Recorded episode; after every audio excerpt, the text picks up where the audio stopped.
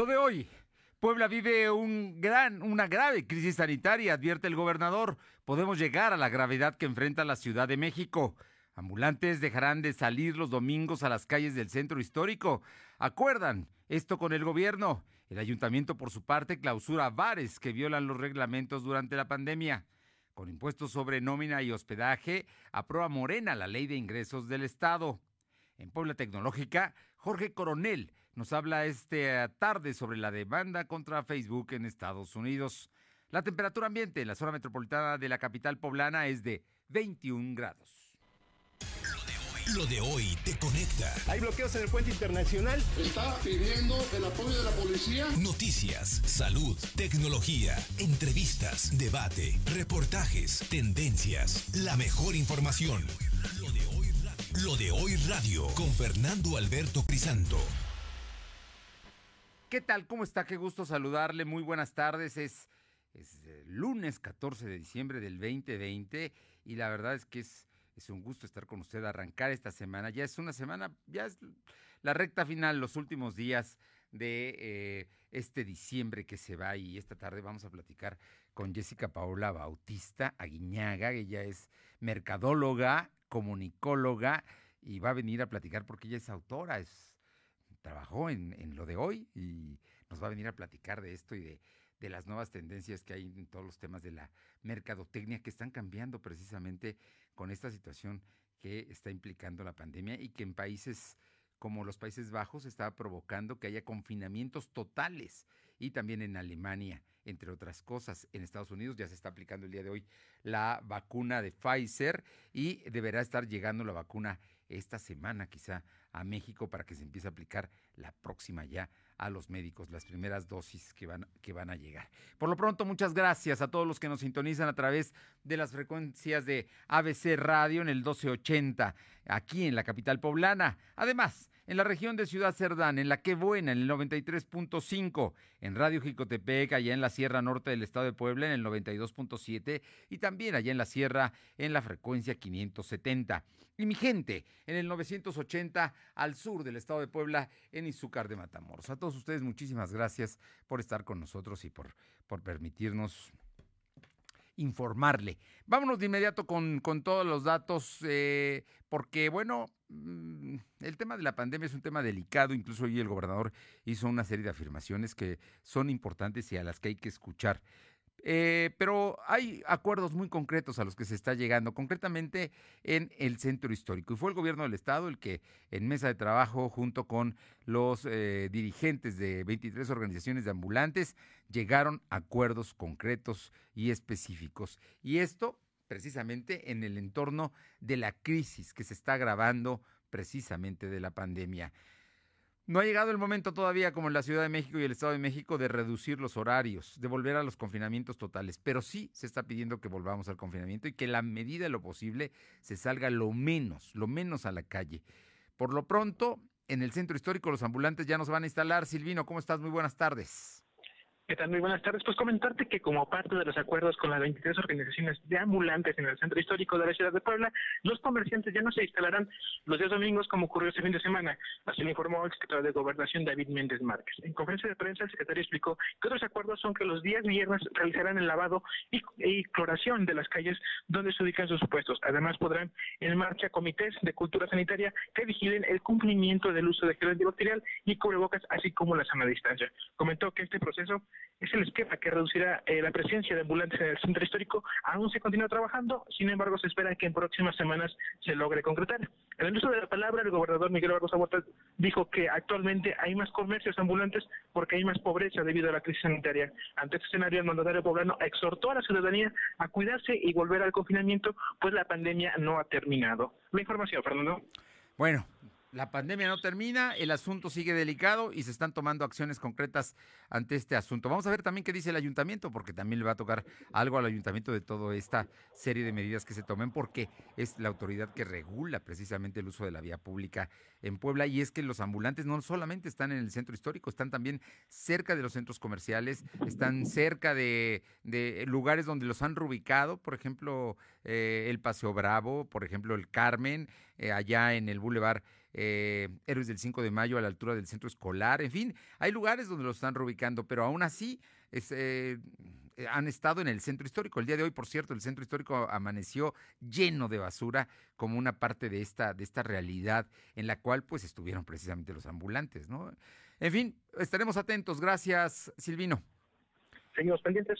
Y vámonos con mi compañera Alma Méndez, porque también en este contexto del tema de la pandemia, mm, pues el asunto es que el ayuntamiento empezó a clausurar negocios, muchos de ellos bares, que los permisos dicen que son con venta de comida, pero usted sabe que la gente nada más va a chelear o a tomarse algo y, y bueno, son verdaderamente cantinas, ¿no? Alma, cuéntanos. Gracias, Fernando. Muy buenas tardes a ti y a todo el auditorio de Odio. Pues como bien comentas, los restaurantes Bar, Cartier, La Chayita, Santo Remedio, La Botanita y uno sin nombre dedicado en la venta de alimentos en la colonia Bosques de San Sebastián fueron clausurados por el Ayuntamiento de Puebla este fin de semana debido a que además de la venta y consumo de alcohol prohibida sin el consumo de alimentos de acuerdo por el decreto por el cambio del semáforo amarillo a naranja la semana pasada se encontraban reunidas hasta 50 personas por establecimiento. Cabe mencionar que en, en el reciente decreto publicado por el gobierno estatal estipula que se prohíbe la venta y el consumo de bebidas alcohólicas sin alimentos durante esta emergencia sanitaria por lo que el Ayuntamiento de Puebla, a través de la Unidad de Normatividad y Regulación Comercial, colocó sellos de clausura en los negocios antes mencionados. Y pues en su oportunidad, el titular de este de la Unidad de Normatividad, Fernando Pastor Herrera, exhortó a los ciudadanos a evitar a congregarse en bares para prevenir contagio de coronavirus, actuando de manera responsable con la sana distancia y el confinamiento voluntario. Finalmente, la Administración Municipal señaló que mediante su cuenta de Twitter, arroba norma la ciudadanía puede presentar quejas respecto a lugares que consideren están fuera de la norma para que se hagan supervisiones y se determine si son acreedores a una clausura. La información, Fernando. Oye, los, sonideros el fin de semana estuvieron muy activos en muchas colonias, de especialmente del sur de la ciudad, pero en otras también. Eh, lo, mismo que hay lugares que, que están abriendo y que están abriendo hasta altas horas de la noche aquí en el municipio de Puebla y también en San Pedro Cholula, en San Andrés, en Cuautlancingo, y son situaciones que tienen que, vigilarse. ¿Cuál es el número al que se tienen que reportar las cosas que sucedan aquí en la capital de Puebla? comentarte, Fernando, es mediante Twitter, porque bueno, es una respuesta más inmediata, y es arroba norma, es la N mayúscula, norma ayuntamiento, así. Norma ayuntamiento, norma ayuntamiento. con N mayúscula ahí es, donde tienen que reportar. Ahí es donde tienen que reportarlo para cualquier situación que vean que los vecinos que efectivamente se está actuando y bueno, la autoridad actúe y vea las supervisiones y se determine si existe la clausura o no. Muchas gracias. Seguimos al pendiente. Son las dos de la tarde con ocho minutos, dos con ocho minutos. Vamos con mi compañera Aure Navarro para que nos comente porque hoy en el Congreso ya se discutió y aprobó la ley de ingresos. Por supuesto, las propuestas de la oposición, especialmente la panista y la del PRI, no pasaron, no prosperaron. La ley va como la mandaron del gobierno del estado y, por supuesto, como la mayoría de Morena votó a favor. Te escuchamos, Aure. Muy buenas tardes. Buenas tardes, pues efectivamente, Fernando Auditorio, les comento que sin aprobar las peticiones de las fracciones del PAN y del PRI, como la eliminación de los impuestos sobre la nómina, así como sobre el hospedaje, y sin reducir el costo por reemplazamiento, control vehicular y a quienes contraten mujeres violentadas, por mayoría el Congreso local este día avaló el proyecto de la ley de ingresos del gobierno del Estado para el ejercicio fiscal 2021. Pese a los numerosos intentos de la fracción del PAN por aplicar diversas reformatorias, todas fueron desechadas por mayoría en lo particular, por lo que la ley de ingresos para el siguiente año fue aprobada sin modificación y con una votación de 31 votos a favor, 7 en contra y 2 abstenciones. Y en este caso les puedo comentar que fue el diputado panista Raúl Espinosa Martínez quien reprochó que la promesa que hizo el gobernador Luis Miguel Barbosa para eliminar el ICN pues simplemente no se cumplió, lo que llevará a que más establecimientos pues sigan cerrando el próximo año. Y es que el PAN pedía también por el reemplazamiento el cobro que es de 950 pesos este se reduciera a 500 pesos y por el control vehicular de 500 pesos pues bajar el costo a 300 pesos. Pero bueno, ambas también fueron desechadas. Por su parte, la diputada por el PRI, Rocío García Olmedo, buscó incentivar a los contribuyentes, por lo que presentó una propuesta reformatoria para otorgar un estímulo fiscal del 50% en la deducción del pago de impuestos sobre erogaciones por remuneraciones al trabajo personal para las personas físicas y morales que llegaran a contratar en su momento en su planilla laboral pues a mujeres víctimas de violencia. Sin, embargo, Fernando Auditorio ninguna procedió y fue así, bueno, como se dio ya por fin la aprobación del ejercicio fiscal 2021. Fernando. Bueno, entonces las características, no hay mayores incrementos en los en las tasas, hay que decirlo. Queda lo mismo el tema del derecho vehicular, se va a pagar 500 y tantos pesos, ¿no? Así es. Y en el caso del reemplacamiento, que sí se va a llevar a cabo, no se sabe cuándo, van a ser 900 pesos por el cambio de placas. Así estaba estipulado para este año y no se llevó, no hubo aumento, se mantienen esas, esos precios. Eh, o digamos, es el costo de esos, el pago de esos derechos. Eso es por un lado. En el caso, tampoco, no se quitaron los impuestos, que quería el PAN, bajar los impuestos de la nómina y también el de el hospedaje. Ambos permanecen tal cual estaban, estaban hasta este momento, tampoco se aumentan. Efectivamente, eh, Fernando, en ese sentido, no hubo modificación y bueno, fue ya así como quedó aprobado pues la ley de ingresos para el gobierno del Estado. Ahora, el argumento del PAN era apoyar a las empresas, ¿no? En, eh, de alguna manera buscar que se apoyaran las empresas, pero la verdad es que tampoco, hay que decirlo, no se aumentan los impuestos ni el pago de derechos. Efectivamente, en ese sentido iba el planteamiento del PAN para justamente mencionar que por pandemia, pues este sector, como lo hemos mencionado, pues se ha dado eh, con afectaciones severas y muchos comercios han tenido que cerrar. Por ello es que pedían precisamente que bajaran estos costos en el caso de los replacamientos para los poblanos y pues en el resto de los planteamientos para no afectar el comercio formal. Por ejemplo, hay uno que sí aumenta, que es el pago de anuncios luminosos. Un comercio, un negocio que tenga, que va a pagar eh, hasta mil sesenta pesos por, por este, de 255 pesos hasta mil sesenta, dependiendo del tamaño. Y la oposición quería que no se cobrara, pero se va, se, se mantienen estas tarifas. Te agradezco mucho, Aure. Gracias, buenas tardes. Son las 2 de la tarde con 12 minutos, 2 con 12 minutos. Y vamos con mi compañero Silvino Cuate para que nos comente, porque eh, el esquema del de, informe que mañana se va a tener que presentar, de acuerdo a la ley, mañana se va a entregar físicamente toda la documentación en la cual el gobernador le informa a la soberanía del Congreso lo que se realizó en este año de gobierno. Mañana eh, no va a estar presente el gobernador o va a mandar un mensaje. ¿Cómo va a estar esta, esta situación? Platícanos, por favor, Silvino informarte que será el secretario de Gobernación David Méndez Márquez, el secretario de Educación Melitón Lozano Pérez y la secretaria de Finanzas María Teresa Castro Corro, quienes serán los encargados de entregar el segundo informe de actividades del gobierno estatal a los legisladores. Así lo informó el gobernador Miguel Barrosa Huerta. En conferencia de prensa, Barrosa Huerta dijo que serán estos los tres secretarios que estarán respondiendo los cuestionamientos de los diputados.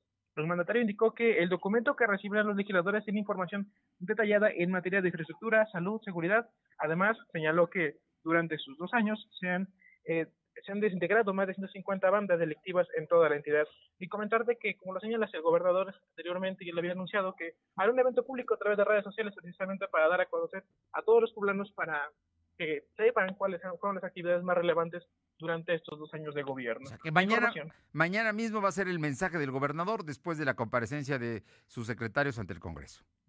Así es como lo comentas, sería un, sería un evento público a través de redes sociales, lo pueden seguir en Facebook, en Gobierno de Puebla. Sí. Para que todos los poblanos puedan estar al pendiente de cuáles son las actividades más relevantes del gobierno. ¿Va a ser a las 12 del día o a, qué hora se tiene calculado? Aún no se define la hora, pero eh, estaremos informando en, las redes sociales de cuál sería como tal la hora definida en que el gobernador daría este mensaje a la ciudadanía. Bien, gracias Silvino.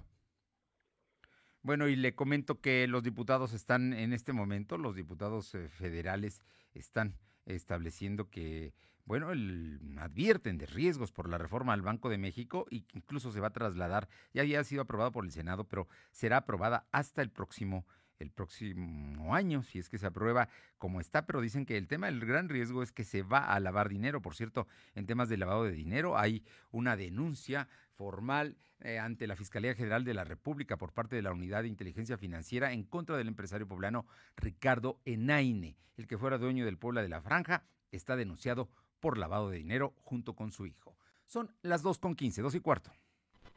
Lo de hoy es estar bien informado. No te desconectes. En breve regresamos. Regresamos. Esta Navidad, haz feliz a tus seres queridos con los mejores regalos de Apple. Ve hoy mismo a Coppel y llévate el iPhone 12, el Apple Watch y todos los productos Apple que deseas poner bajo el árbol. Elige tu cel, elige usarlo como quieras. Mejora tu vida. Coppel. Consulta términos y condiciones en tienda. Que no se nos olvide, es importante seguir cuidándonos. Bajamos el precio de más de 100 productos de temporada de invierno para que cuides tu salud. Consulta productos participantes en farmaciasflemingwatt.com. Farmacias Fleming. Solo podemos enviar abrazos y besos por el celular. Solo podemos darnos el codo como saludo. Hola, hola. Reunirnos, pero detrás de una pantalla. Sabemos que son tiempos difíciles para ser joven, pero también son buenos para participar en las decisiones importantes. Si cumples 18 antes del 6 de junio de 2021, tramita tu INE desde ya. Tienes hasta el 10 de febrero. Contamos todas, contamos todos. INE. Chiapas y Tabasco nos necesitan. Súmate a la iniciativa Unidos ante la Tempestad de Grupo Coppel, donde por cada peso que dones a la Cruz Roja Mexicana, en las ventanillas y en la red de cajeros Bancoppel, Grupo Coppel donará otro peso con vigencia del 21 de noviembre al 21 de diciembre. Los mexicanos unidos podemos lograr grandes cosas. Lo de hoy eres tú. Tu opinión nos interesa. Deja tu mensaje vía WhatsApp al 2223 2375 83. Comparte tus imágenes y tus reportes por Telegram al 2223 2375 83. Llena de color tus historias y espacios con el regalón navideño de Comex. Cubeta regala galón, galón regala litro. Más fácil, compra en línea, pida a domicilio o llévalo a meses sin intereses. En estas fiestas, ponle color a tu historia. Comex. Vigencia el 28 de diciembre del 2020. Consulta condiciones en tienda. Suscríbete a nuestro canal de YouTube. Búscanos como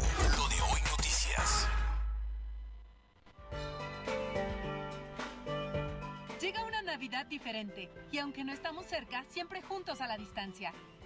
Hay que cuidarnos para que pronto nos demos todos los abrazos que están pendientes. Farmacias Fleming te desea una feliz Navidad. Farmacias Fleming. Lo de hoy es estar bien informado. Estamos de vuelta con Fernando Alberto Crisanto. Los personajes de hoy, las ideas y los hechos se comparten en la entrevista. Bien, y son las 2 de la tarde con 18 minutos, 2 con 18 minutos. Esta tarde la verdad es que estamos muy, muy contentos porque nos acompaña en el estudio una profesional de la mercadotecnia y la comunicación. Jessica Paula Bautista Aguiñaga, junto con un equipo, eh, trabajamos el año pasado en términos de preguntarle de parte nuestra al, a los especialistas el tema de este proyecto, el que se ha convertido lo de hoy como una plataforma de comunicación con eh, transmisiones por, que estamos haciendo en este momento de radio, radio abierta, pero también que tenemos a lo largo del día en la plataforma abierta y la tenemos en redes sociales y, y, seguimos muy al pie de la letra lo que, las recomendaciones y los detalles, Jessica. Gracias por venir, gracias por aceptar regresar a Puebla y, y, platicarnos de toda esta experiencia que se está dando y especialmente como especialista en mercadotecnia y comunicación, hablar de las tendencias que hoy se están dando a partir precisamente de los cambios y los hábitos que está modificando desde marzo pasado cuando México junto con otros países, o sea que esto es global, hemos entrado a este proceso de confinamiento y de hábitos distintos en la compra de productos. Jessica, muy buenas tardes muchas gracias. Hola, buenas tardes, muchísimas gracias por la, por la invitación. Eh, pues sí, un gustazo. Colaboramos con Fernando eh, por parte del Tecnológico de Monterrey para apoyarle con la creación de la marca. Un gusto y un honor. Eh, primero analizamos como las necesidades del cliente, que era lo que buscaba, transmitir más que nada al público.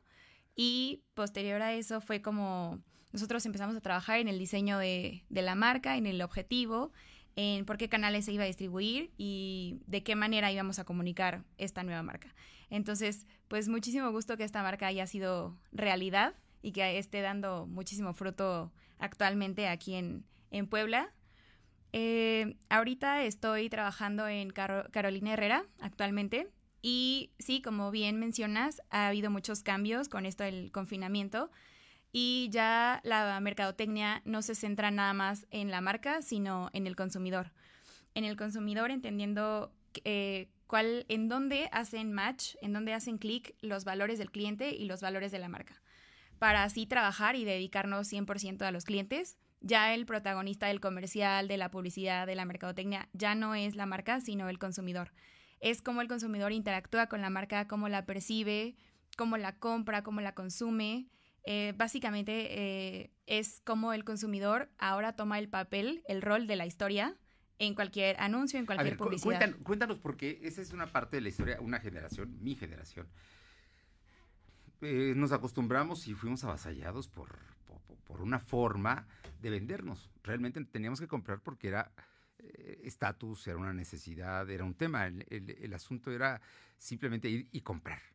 Hoy las cosas parece que, son distintas porque además la gente analiza, tiene redes sociales, se involucra, eh, tiene un gran mercado donde escoger y ya no va ciegas al, mercado o, me equivoco. danos ejemplo de, de, todo esto que ustedes están viviendo precisamente como mercadólogos, como gente que, que está estudiando el mercado y está estudiando cómo construir esta relación de quien vende y de quien compra. Sí, se analizan los hábitos de compra, cada cuando compra, por qué medio compra, qué es lo que lo motiva a comprar. Las emociones, ¿no? Claro, claro, que claro. también ya ahora se valoran mucho ahí, las redes sociales lo permiten. Sí, en redes sociales es un poco más fácil porque ya Facebook, Twitter, todas esas eh, marcas ya te permiten tener como el camino, ya, ya te dan el camino trazado para que más o menos analices al cliente. Sin embargo, en retail, en comercio al detalle, es un poco más complicado, pero muy interesante, que es en la parte donde también estoy.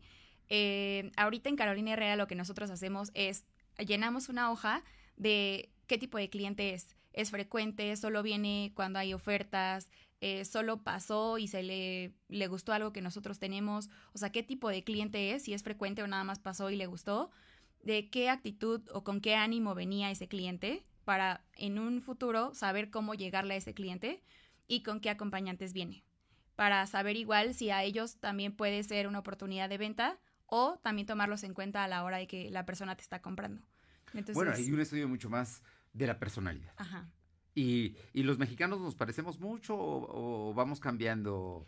Van cambiando dependiendo a edades, pero ya no es tan marcado como, como Facebook te, te lo dice, que no sé, eh, los millennials, los, sí, los mm, centennials, etcétera. No, ya no es tan marcado. Es más conforme a tus hábitos de compra, tus sentimientos y literal la vida que has, que has llevado. Eso depende muchísimo de, de cómo compres, dónde compres y cada cuándo. ¿Qué predomina en este caso? Eh, estamos platicando con Jessica Paula Bautista Guiñaga. Ella es eh, mercadóloga, experta en comunicación. Ahora está con la especialidad del comercio a detalle, el retail. Y bueno, tiene trabajo en digital marketing, innovation. O sea que traes una serie de estudios y de temas. Pero, pero cuéntanos de, estos, estas características, de em, estos, esta forma de actuar de, del consumidor. Ok, la parte eh, de punto de venta es bastante, bastante interesante. Hay un método donde para poder analizar al consumidor lo que hacemos es poner unos lentes en el, en el consumidor, llevarlo a la tienda y decirle, haz el súper como normalmente lo haces. Entonces, con estos lentes vamos nosotros dándonos cuenta de qué es lo que le llama la atención. No sé, si los productos vegetarianos, o si el color, o si la marca, o si cómo está acomodado, o sea, cosas tan sencillas que realmente impactan en el consumidor en la hora de su compra, ¿no? Entonces, con esos lentes nosotros queda registrado el movimiento de sus ojos, que es lo que le llamó la atención en ese momento a la hora de la compra. Y así es como nosotros podemos ir mejorando, ya sea el acomodo, la marca, el diseño, muchísimas cosas más. En todo esto, me imagino que hablas de que ya no hay diferencias profundas en porque generaciones, ¿no? Finalmente es más bien la historia propia, los hábitos, los recursos, dónde compra, en fin. Pero todo esto, me imagino que en el futuro está cambiando. Hoy, por ejemplo, el, comercio en línea también está rompiendo con esquemas que antes no se tenían. Sí, ahora lo que se dice que es para, para el 2021 las marcas ya no pueden estar nada más en punto de venta físico, sino realmente 100% tienen que estar en línea para que los clientes puedan adquirirlos. Ahorita, claro que aplica muchísimo por el confinamiento, porque hay muchísima gente que incluso a nosotros, que es ropa, eh, ya no, ya no nos, ya no van a punto de venta, sino por mensaje, literal, nos piden la mercancía o mil, mil temas más, ¿no? Pero ya no van tanto al punto de venta. Entonces es indispensable estar en línea para poder vender, conocer al consumidor y eso así es más fácil como rastrear sus hábitos de compra. Bueno, hay tiendas departamentales o que están vendiendo por WhatsApp incluso, ¿no? Sí. Algo que, que era pues, impensable en otro momento, ¿no? Eh, pero eso ha cambiado rápidamente. ¿A dónde más vamos? Ya nos dijiste algo del 2021, pero ¿qué más va? ¿Qué va? Aparte del comercio en línea, que, que sin duda llegó para quedarse, yo no, yo no, con todo y que es, por ejemplo, a mí me, me gusta ir al centro comercial, caminar, ver, y vas, pero bueno, hay mucha gente que no le gusta ya, ¿no? Sí, de Más allá del confinamiento. Sí, de hecho, muchísima gente, eh, la mayoría de los clientes entre 40, 50 años, ya no van a punto de venta. Incluso a veces, rara vez van una vez a la semana, más o menos como a ver, no se prueba nada, no toca nada, nada más se regresan a casa y prefieren encargarlo todo por línea o por WhatsApp o por mensaje. Entonces, creo que esto, como, como te mencionaba, no depende tanto de la edad, sino de que todo está cambiando y la gente como que se está adaptando ya no, ya no es nada más el tema de la marca, si la marca evoluciona o no. Es el tema de que la marca ahora se adapta al consumidor dependiendo qué necesita, cómo lo quiere, por qué medio lo quiere. Entonces, está, está, está muy padre el reto. No, es un reto enorme porque además todos los días está cambiando de alguna manera, ¿no? Hay que estar muy a las vivas de ver cómo se mueve precisamente el mercado. Sí. E, en, en toda esta historia, ya me hablaste del protagonismo que ahora tiene el consumidor y que ustedes ya entendieron que ahora hay que atenderlo a él, hay que ver qué quiere, qué le gusta y qué le voy a ofrecer. Pero, ¿cuál es el reto precisamente que tienen las marcas? Porque antes apabullaban, eran líderes en el mercado y sabían que eh, mucha gente en automático iba y compraba ahí. Lo que están haciendo no es, no es, tan nuevo, pero creo que ahora está entrando mucho más en, en México, es que las marcas regalan o llevan productos a casas y ven el desenvolvimiento que tienen las familias, los consumidores en este caso, con su marca. Y así es como ellos se dan cuenta de por qué les gustó la marca, cómo la consumen, cómo la ocupan. No sé, ejemplo, un cereal, ¿no? Les regalan un cereal y ven cómo lo consumen. Si con, eh, con fruta, con leche, solo, si lo consumen en familia o en su cuarto. Entonces, así es como la marca va creando la experiencia, en este caso, digamos, el comercial, dependiendo de los hábitos del consumidor. No es como la marca de, ah, yo quiero que aparezca mi anuncio de la familia desayunando el cereal. Porque así son la mayoría de los anuncios de cereal, ¿no? Muy tradicionales. Y ahora no. Ahora te dejan a ti eh, interactuar con, la, con el producto y a partir de eso es como se crean los comerciales.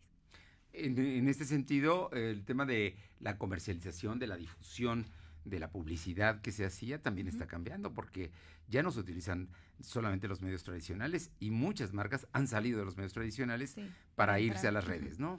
Claro, vale muchísimo más la pena la inversión en lo digital que en el tradicional. ¿Por qué? Porque ahí está todo tu mercado. La mayoría de gente eh, ya tiene acceso eh, y también es, como te comentaba, es mucho más fácil rastrear sus hábitos de compra. Porque en un banner o en un espectacular en la, en la calle, sí, muchísima gente te ve, pero ¿cuánta gente de esa te compra? Eso no lo puedes saber. Está muy complicado saber cuánta gente de todas las personas que te ven te compran. Y por medio de digital, claro que puedes saber quién te compró, cómo se dirigió, cómo llegó a tu página, cuánto compró, cada cuánto, por qué. Hay una hipersegmentación. Sí ese es un tema totalmente novedoso para, para, para, para nosotros, ¿no? Sí. Es, es, muy nuevo, o sea, tú tienes que saber perfectamente los hábitos, las condiciones de, de tu cliente para saber a dónde vas a, a tirar la bala, ¿no? Claro, básicamente regresamos al, al Golden Circle de Simon Sinek, que te dice, enfócate en el por qué, por qué te deben de comprar, pero ya no, el, repito, el enfoque no está en la marca, de, ah, porque soy bueno, porque soy barato, porque muchas características, sino dependiendo lo que el consumidor te diga que ve en ti, ese es tu porqué ahora. Ahí habrá que entonces ver si el mensaje de soy bueno, soy barato verdaderamente llega. Llega. Porque si llega, tendrás éxito. Si no, las cosas podrían cambiar. Podrían cambiar. Claramente. Para finalizar, Jessica Paula Bautista Guiñaga, es una riquísima, interesante conversación como mercadóloga, ¿qué esperemos de los consumidores? ¿Cuál sería tu, comentario para ellos en, en, este caso, para asumir también, pues, ellos como, como parte del mercado? Al final de cuentas, todos somos parte del mercado, porque todos adquirimos algo. Sí. Eh, mi consejo para ellos es, pues, nada más que se dejen llevar literal, porque si las marcas los están analizando, eh, eh, pueden bombardearlos de información, de publicidad, de producto, pero a final de cuentas son ellos los que deciden, ¿no? Entonces, si, por ejemplo, la mayoría de páginas cuando entras te dice, aceptas cookies, o sea, que como el rastreo de información, y ya antes, antes se podía decir no y te salías. Ahora, si quieres navegar en esa página, tienes que decir sí. O sea, no hay otra opción. Si no, no entras. Si no, no entras, exactamente. Entonces, es algo normal con lo que tenemos que lidiar y creo que eso aplica bien para ellos, les queda bien en la personalización. Porque en vez de ofrecerte una cantidad enorme de productos, como van viendo qué te gusta, ya te ofrecen lo que realmente necesitas o es de tu agrado. Ya no todo, todos los, todo el, todos los productos pues que tienen. O sea que ahí las decisiones. Tienes que asumir una decisión y escoger bien. Está en ti. Sí, está en ti. Y en el caso de las marcas y de las, eh, de, las empresas, ¿cuál es el consejo y la recomendación? Pues creo que están aprovechando bastante bien que analizar al, consumidor para ofrecerle lo que realmente necesita. Pero ¿qué le dirías a los pequeños y a los medianos, a los que no tienen todas esas estructuras grandes para poder penetrar, pero que finalmente van a tener que entrar porque van a tener que usar la red y porque van a tener que dar servicio en línea y hacer muchas cosas. Pues hacer, empezar a hacer su análisis como nosotros en punto de venta lo hacemos, literal, en, no digital, pero sí a mano. O sea, poniendo, por ejemplo, eh, cómo les compran, registrar los hábitos de compra para después implementarlos en la parte digital. Pero a partir de eso vas creando como tu segmento, tu segmentación de cliente.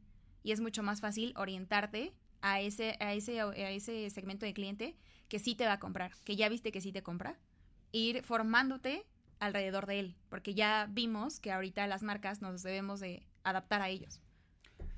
Nada más un, agregado, el tema cuando hablamos de segmentación estamos hablando de las cualidades y características que identifican a un cliente de otro, ¿no? Claro. Estás hablando de edad, de sexo, de capacidad de consumo y una serie de cosas. Ese es un segmento y hay que hipersegmentarlo, o sea, hacer tiros de precisión para ellos, para darles lo que, lo que ellos verdaderamente necesitan, quieren o por los cookies y por los algoritmos se puede saber a partir de las redes sociales. ¿no? Sí, exactamente. Eso se llama buyer persona en, en mercadotecnia, donde después de crear la marca, tú mismo como marca diseñas un personaje, una persona, que es la que te va a comprar. ¿Qué necesidades tiene que adquiriría tu producto? Antes se, se hacía así. Puedes empezar por esa parte, pero en el momento en el que empiezas a tener ventas, tu, tu buyer persona tu personaje cambia. Cambia y te adaptas a esa persona que ya te compró, no a como tú lo diseñaste. Tener claro entonces que hoy, así como están las condiciones y con todo este tema de contexto de la pandemia, los confinamientos y todo lo que estamos viviendo, hay que entender que hoy día es el consumidor lo más importante. Sí, 100%. Y las marcas así lo deben entender también. Sí, adaptarnos a ellos. Pues Jessica Paola Bautista Guiñaga, licenciada en Mercadotecnia y Comunicación, con especialidad en retail. Muchísimas gracias por estar con nosotros esta tarde, por permitirnos platicar y aprender más y entender las condiciones de este mercado que hoy es totalmente distinto al de hace unos cuantos meses. Sí, un gusto, gracias por la invitación. Gracias a ti, muy buenas tardes. Buenas tardes. Son las 2 de la tarde con 34 minutos, 2.34. Lo de hoy es estar bien informado. No te desconectes, en breve regresamos. Regresamos. Diferente y aunque no estamos cerca, siempre juntos a la distancia. Hay que cuidarnos para que pronto nos demos todos los abrazos que están pendientes. Farmacias Fleming te desea una feliz Navidad.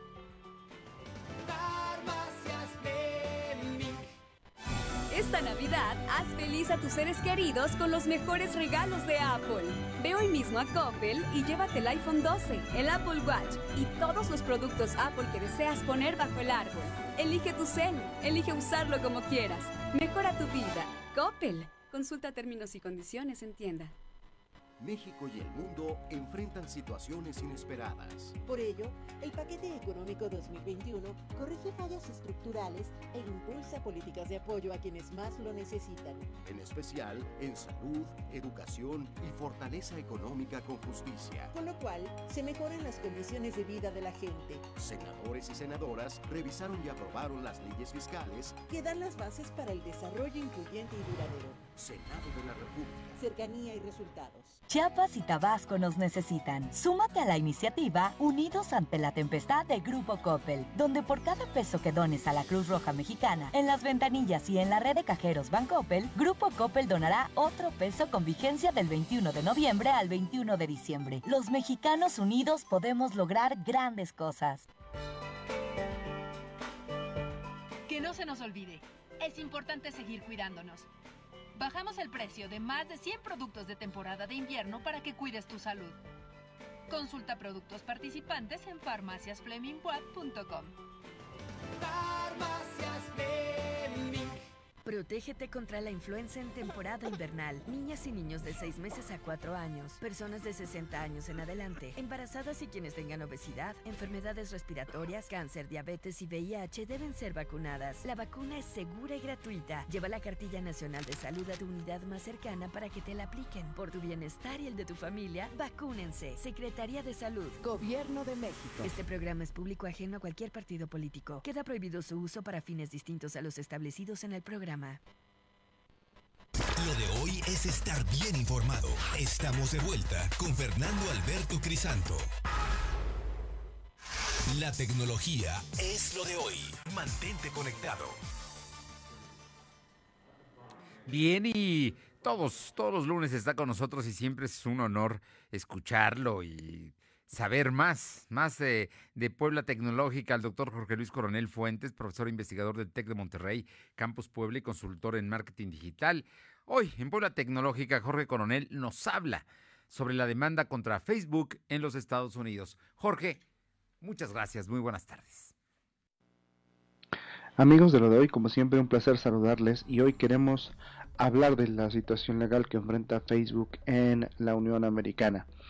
Pues resulta que la Comisión Federal de Comercio de Estados Unidos y casi todos los estados de la Unión Americana iniciaron un proceso legal el miércoles pasado contra Facebook Inc., eh, diciendo que había violado las leyes que protegen la competencia y que la compañía posiblemente debería dividirse por esta cuestión de monopolio, ¿no?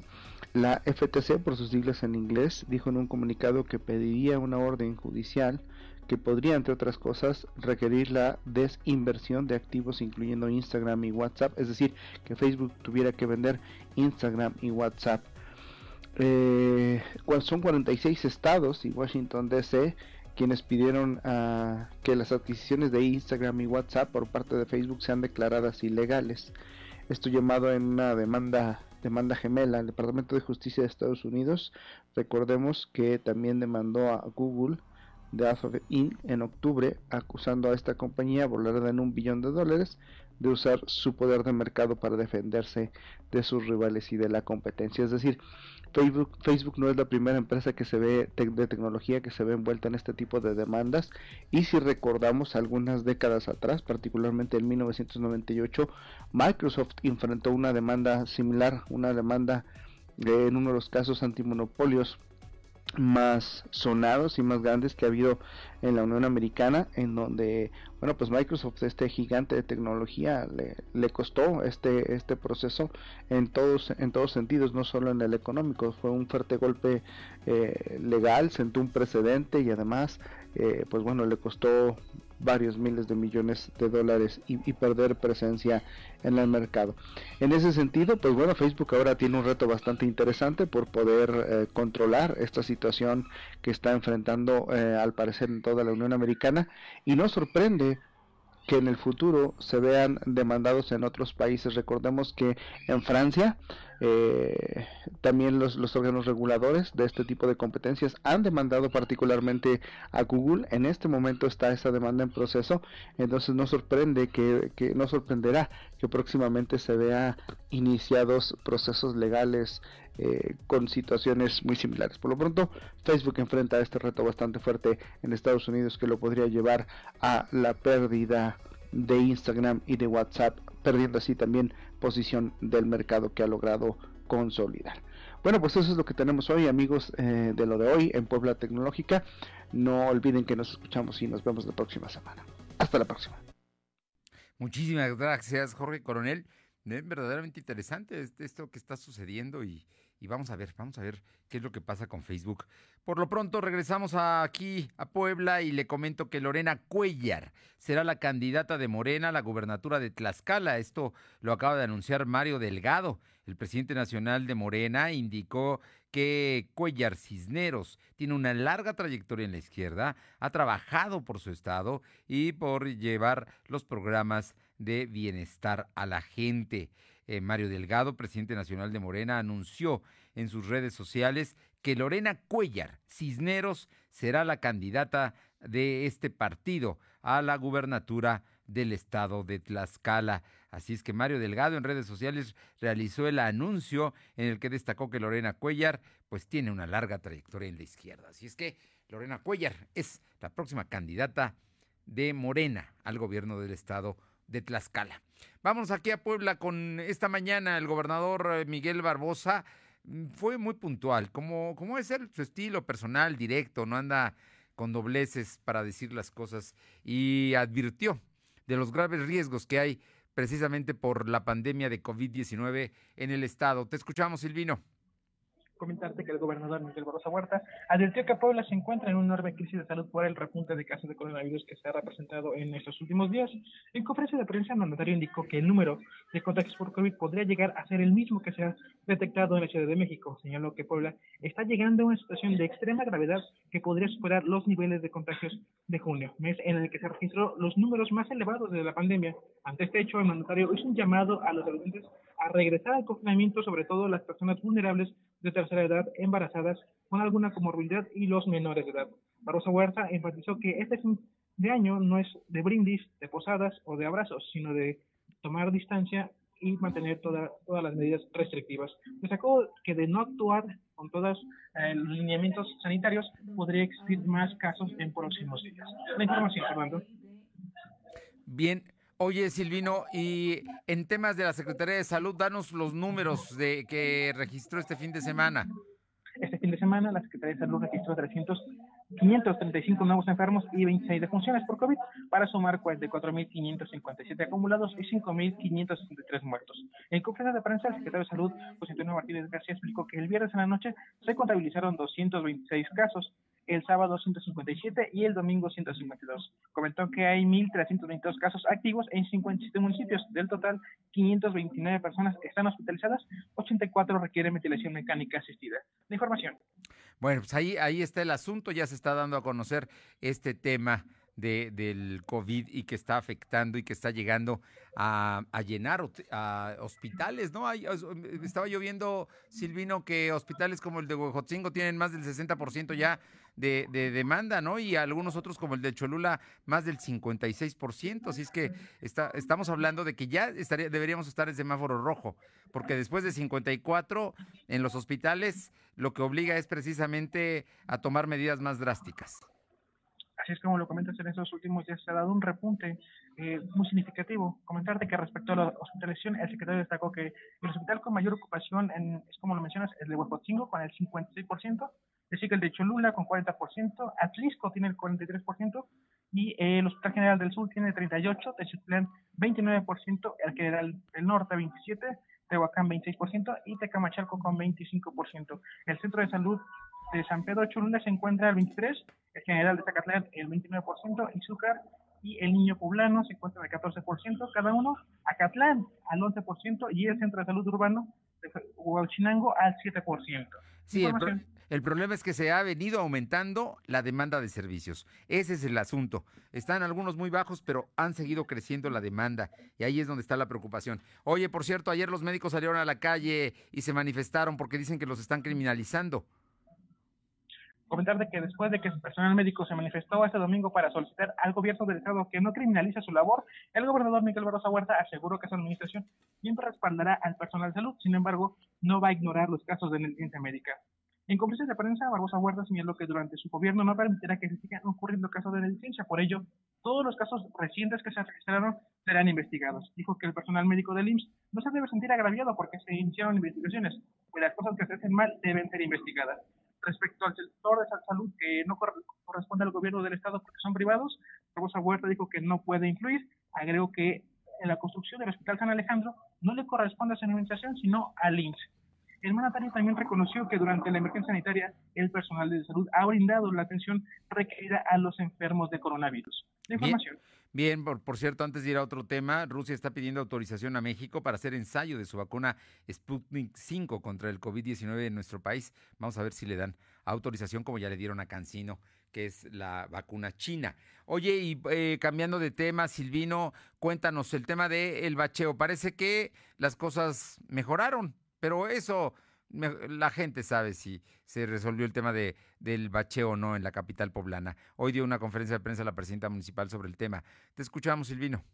Informarte que titular de la Secretaría de Infraestructura y Servicios Públicos del municipio de Puebla, Israel Román Romano, dio a conocer que el ayuntamiento rehabilitó 109.135 metros cuadrados de baches que se detectaron en diferentes puntos de la ciudad.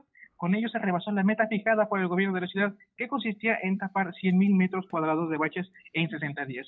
En conferencia de prensa, el secretario municipal explicó que los trabajos de mantenimiento iniciaron el 12 de octubre y concluyeron el 12 de diciembre. Y se divide de la siguiente forma. En la primera semana se taparon 9.044 metros cuadrados de baches, en la segunda semana fueron 9.037, en la tercera 9.024, en la cuarta 13.588, en la quinta 13.939, en la sexta semana fueron 11.710 metros cuadrados, en la séptima semana fueron 14.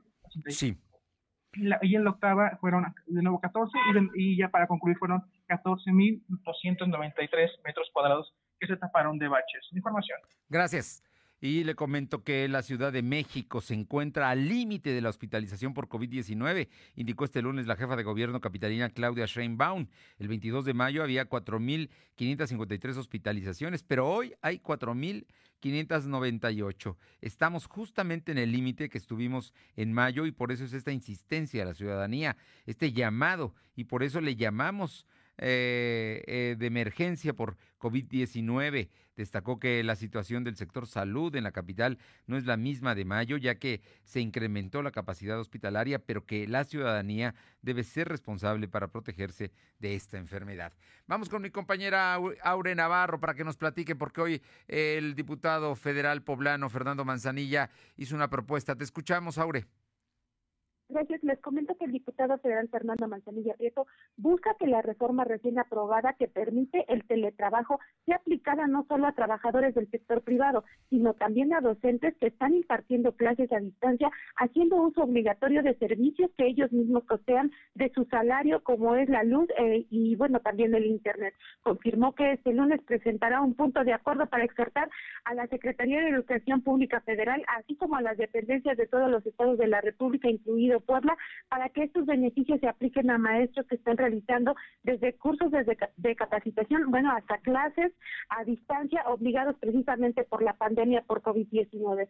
Fue la semana pasada, recordemos, Fernando, cuando la Cámara de Diputados aprobó en lo general y en lo particular la reforma al artículo 311, la cual establece dentro de las obligaciones especiales para el patrón proporcionar, instalar y encargarse del mantenimiento de los equipos necesarios para el teletrabajo como el equipo de así como asumir los costos derivados del trabajo que se haga a distancia, incluyendo los pagos de servicios de telecomunicación y la parte proporcional a lo que es el servicio de la electricidad, Fernando. Bien, oye, pues es, una propuesta que también no solamente sea para los trabajadores de las empresas, sino también para los trabajadores de la educación. Oye, y en, el caso concreto de, Gabriel Biestro, también hizo declaraciones hoy sobre eh, la ley de ingresos.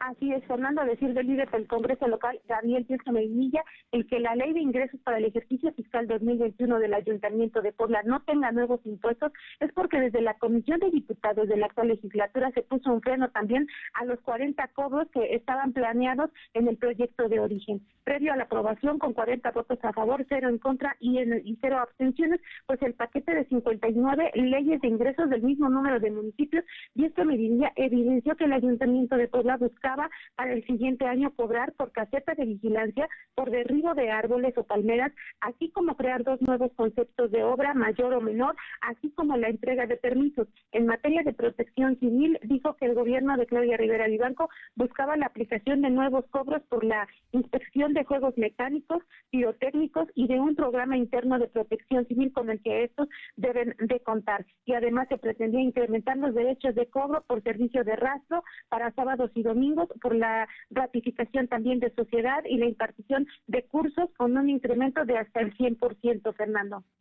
Bien, eh, así es que entonces fueron los diputados los que quitaron todas estas propuestas de nuevos impuestos.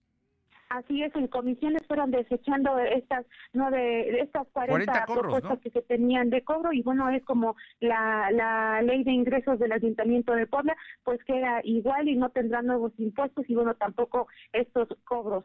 Fernando. Por lo pronto ya fue aprobado eh, la ley de ingresos para el Ayuntamiento de Puebla del próximo año. Efectivamente, ya quedó aprobado, al igual que los 59 58 ayuntamientos restantes que faltaban, y bueno, con esto ya se da cumplimiento a los 217. Muchas gracias. Gracias, buenas tardes. Y vamos rápidamente con mi compañera Alma Méndez. Eh, Alma, ¿qué dice Canacintra del outsourcing? Así es, Fernando, pues comentarte que la Canacintra dijo estar a favor de la regulación del outsourcing y aplicar las sanciones correspondientes a quienes, a quienes han abusado de esta figura de contratación para evadir el cumplimiento de obligaciones laborales, pues su eliminación pone en riesgo a 120 mil empleos en Puebla que se encuentran bajo este régimen de contratación. Así lo señaló el presidente Gabriel Covarrubias Lomelí, el presidente de esta Cámara comentó que eh, a, la par de la pérdida de miles de fuentes de empleo se estará dañando la competitividad de las micro, pequeñas y medianas empresas formalmente establecidas y poniéndolas en un serio riesgo de cerrar sus puertas. Finalmente expresó que este método de contratación de personal permite a las empresas pequeñas generar empleos a través de servicios de consultoría, vigilancia, limpieza o contabilidad sin impactar en sus gastos operativos por el pago de impuestos adicionales. La información, Fernando. ¿Algo más? Sí, comentarte que maestros de la Coordinadora Nacional de Trabajadores de Educación en Puebla lamentaron que estén siendo víctimas de acoso laboral por expresar sus ideas y su postura en relación a los actos de corrupción que han detectado en la Secretaría de Educación Pública de Puebla. Juan Durán Martínez denunció persecución y acoso laboral contra algunos agremiados derivados de las denuncias de corrupción que han hecho públicas. Entre los casos de hostigamiento que existen está el del supervisor que ha denunciado corrupción de la Secretaría de Educación y ahora ha procedido en su contra. Finalmente, aunado a esto, dijo que tienen el rechazo total a los cambios de adscripción que están promoviendo por la UCICAM y por ende piden basificar y recontratar a compañeros que han acumulado sus itineratos. La información, Fernando. Gracias. Seguimos a pendiente. Son las 2 de la tarde con 52 minutos, 2.52. Lo de hoy es estar bien informado. No te desconectes. En breve regresamos. Regresamos. Se nos olvide, es importante seguir cuidándonos. Bajamos el precio de más de 100 productos de temporada de invierno para que cuides tu salud. Consulta productos participantes en farmaciasflemingwatt.com. Farmacias Fleming. Esta Navidad, haz feliz a tus seres queridos con los mejores regalos de Apple. Ve hoy mismo a Coppel y llévate el iPhone 12, el Apple Watch y todos los productos Apple que deseas poner bajo el árbol. Elige tu cel, elige usarlo como quieras. Mejora tu vida. Coppel. Consulta términos y condiciones en tienda. En 2020, la justicia federal no se detuvo. El mundo cambió y la e-justicia llegó para quedarse. Gracias al uso de la FIREL, se presentaron más de 2.000 trámites y promociones vía electrónica y se firmaron convenios de interconexión con otras instituciones públicas para agilizar los tiempos jurisdiccionales.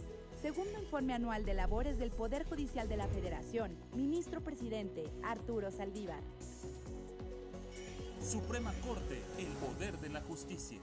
Chiapas y Tabasco nos necesitan. Súmate a la iniciativa Unidos ante la Tempestad de Grupo Coppel, donde por cada peso que dones a la Cruz Roja Mexicana, en las ventanillas y en la red de cajeros Bancoppel, Grupo Coppel donará otro peso con vigencia del 21 de noviembre al 21 de diciembre. Los mexicanos unidos podemos lograr grandes cosas.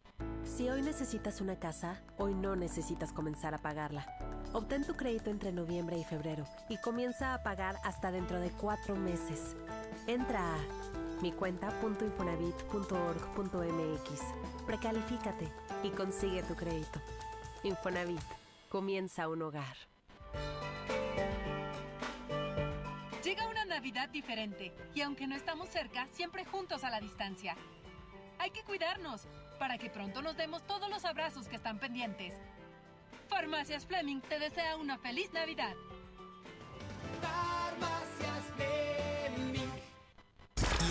Es estar bien informado. Estamos de vuelta con Fernando Alberto Crisanto.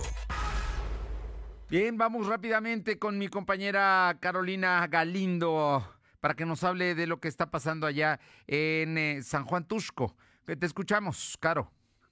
Buenas tardes, Fernando. Decirte a ti y a los amigos del auditorio que durante la madrugada de hoy un hombre perdió la vida al ser baleado en las inmediaciones del libramiento a San Juan Tuxco. Decirte que luego de esto se generó una persecución donde la policía municipal logró detener al presunto responsable, quien además abrió fuego contra un policía mandándolo al hospital. Decirte que los hechos ya están en manos de la Fiscalía General del Estado. Un tema complicado, pero también otro hecho que marca este lunes porque se registró la muerte de un, de un policía municipal que acudió a un auxilio a la Junta Auxiliar de San Francisco Tepeyecas, donde se había reportado el robo de un camión, pero el, el policía tropezó, cayó de su propia altura, Fernando fue trasladado a un hospital y finalmente a, hace poco, poco antes del mediodía se confirmó su muerte. La Fiscalía General del Estado ya está realizando el levantamiento del cadáver.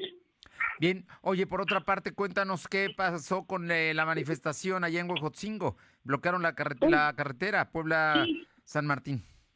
Es correcto, Fernando. La ruta de los rojos que corren de Puebla, Huejotzingo, San Martín, Texmelucan, este día decidieron cerrar la carretera federal México-Puebla para demandar al Ayuntamiento de Angélica Alvarado que se haga, que se tenga piso parejo, porque resulta ser que solamente la ruta de los amarillos les permiten hacer base por tiempos prolongados, cosa que no ocurre con el resto de las rutas. Pues el día de hoy los rojos decidieron manifestarse hasta que finalmente fueron atendidos ya por la autoridad y se les va a permitir que todos tengan el mismo horario para hacer base ahí en el centro de, la, de Huejotzingo. Muchas gracias, Caro. Gracias. Vamos con Luz María Sayas hasta Tehuacán, Puebla y paro de policías. Luzma, ¿cómo estás? Muy buenas tardes. Hola, ¿qué tal Fernando? Muy buenas tardes para ti nuestros amigos de lo de hoy. Te comento que la mañana de este lunes elementos de la Policía Municipal de aquí del municipio de Tehuacán, Puebla, se manifestaron en las instalaciones de las mismas solicitando la destitución del director Gilberto Ávila al llegar el turno entrante, el mando expuso a los elementos dándoles la indicación que se retiraran el cubreboca. Trascendió que un ciudadano, quien se sabe que se dedica a actividades ilícitas, solicitó el apoyo al director para reconocer a un elemento que supuestamente lo había agredido y robado su celular, acto que causó molestia a los elementos, ya que en días anteriores el hombre que hasta el momento no se sabe su nombre, fue detenido junto con unos presuntos delincuentes y entre los uniformados se encontraban los elementos que habrían participado en un operativo. Por tal motivo se llevó a cabo el paro, pues no están de acuerdo que su mando los expusiera de tal manera poniendo en riesgo su integridad, solicitando la intervención de Lázaro Márquez, director general, general y del regidor de gobernación Israel Nasta, llegando a un acuerdo en donde hasta el momento se sabe que se está analizando la situación, levantando el paro aproximadamente a las 10 de la mañana. Estas son parte de las actividades que se llevan en Tehuacán, Puebla, en el tema de seguridad. Fernando, regreso contigo. Gracias. Paola Roche en Atlisco, te escuchamos, Paola. ¿Qué tal? Muy buenas tardes. Efectivamente, comentarles que el área de vialidad municipal aquí en el municipio de Atlisco, bueno, pues ha implementado un operativo para pues detectar las zonas que son pues más peligrosas para los perritos en lo que es el municipio de Atlisco, por lo cual se unió con asociaciones civiles para que eh, pues marquen estas zonas y también sean un referente para la ciudadanía y evitar se presenten pues algunos accidentes o en algún caso pues lleguen a, a matar a estos caninos. Es muy importante también que la ciudadanía participe en donde ellos han comenzado a detectar estas zonas y principalmente pues se las hagan llegar al área de vialidad municipal o a estas asociaciones protectoras de animales para que lo más pronto posible, bueno, pues puedan comenzar a marcarlas y también la ciudadanía respetar la vida de estos animalitos. Muy bien, Paola, mañana platicamos con más calma sobre el asilo San Agustín, ¿te parece? Para que nos sumemos a ver, apoyar precisamente a, los, a los 11 abuelitos que están ahí. mañana platicamos. Muy buenas tardes. Gracias, buenas tardes. Y antes de despedirme, le ratifico, el sábado pasado los jóvenes del Puebla de la Franja, los sub-17, ganaron el campeonato nacional de la Liga MX y la verdad es que es un honor, es un orgullo que hayan hecho un buen papel. Y también el día de ayer por la noche, el León es el nuevo campeón del fútbol mexicano. Por lo pronto es lunes, pásela bien, vamos a cuidarnos. La verdad es que el asunto sigue siendo delicado y cada día la aceleración el número de contagios aumenta más rápidamente. Vamos a cuidarnos. Nos escuchamos mañana aquí en punto de las dos. Buenas tardes, buen provecho. Hasta mañana. Gracias. Fernando Alberto Crisanto te presentó lo de hoy radio. Lo de hoy radio. Esperamos de lunes a viernes, de 2 a 3 de la tarde por esta frecuencia, en la cobertura más amplia a nivel estatal. Y síguenos en internet www.lodehoy.com.mx y en nuestras redes sociales como arroba LDH Noticias. Lo de hoy radio.